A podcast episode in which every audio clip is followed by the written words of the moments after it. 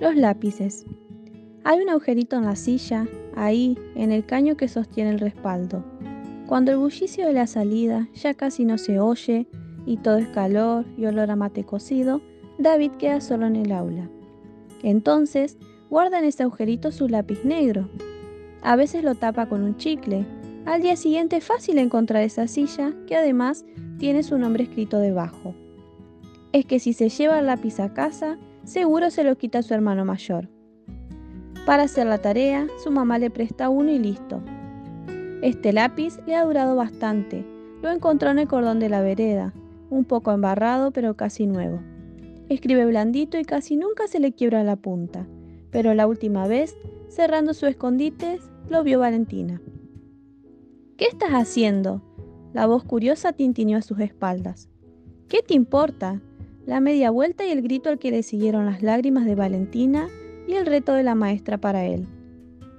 Valentina hace poco que viene a esta escuela. Antes iba a la del centro. Todavía no hizo nuevas amigas y se sienta sola adelante. Los recreos no son tan largos y la maestra no es tan buena como la que tenía en la otra escuela. Pero Valentina ha descubierto que algo sucede cuando abre su mochila y ordena sus útiles sobre el banco.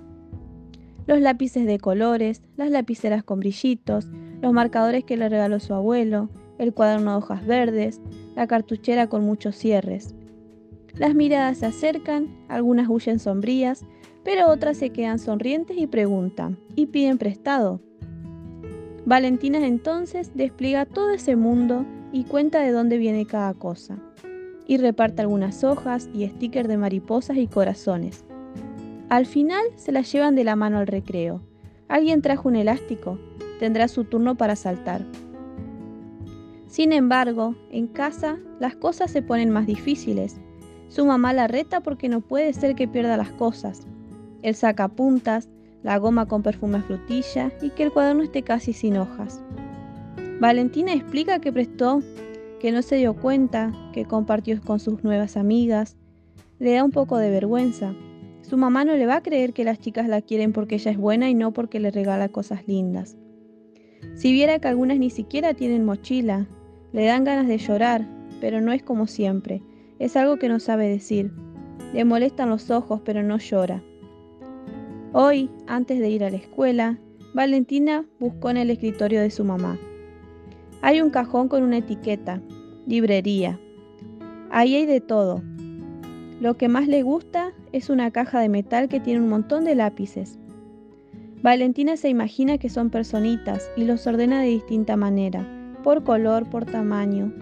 Hay algunos que están muy pequeñitos, habrán dibujado tantas cosas. En cambio, hay otros que están casi nuevos, y le da pena que nadie haya querido usarlos. Entonces, cuando dibuja, prefiere pintar con esos.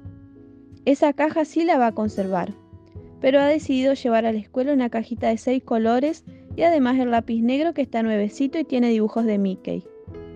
Al final del día, cuando todos han dejado la escuela, David no sabe qué hacer, no encuentra siete agujeritos para sus lápices nuevos.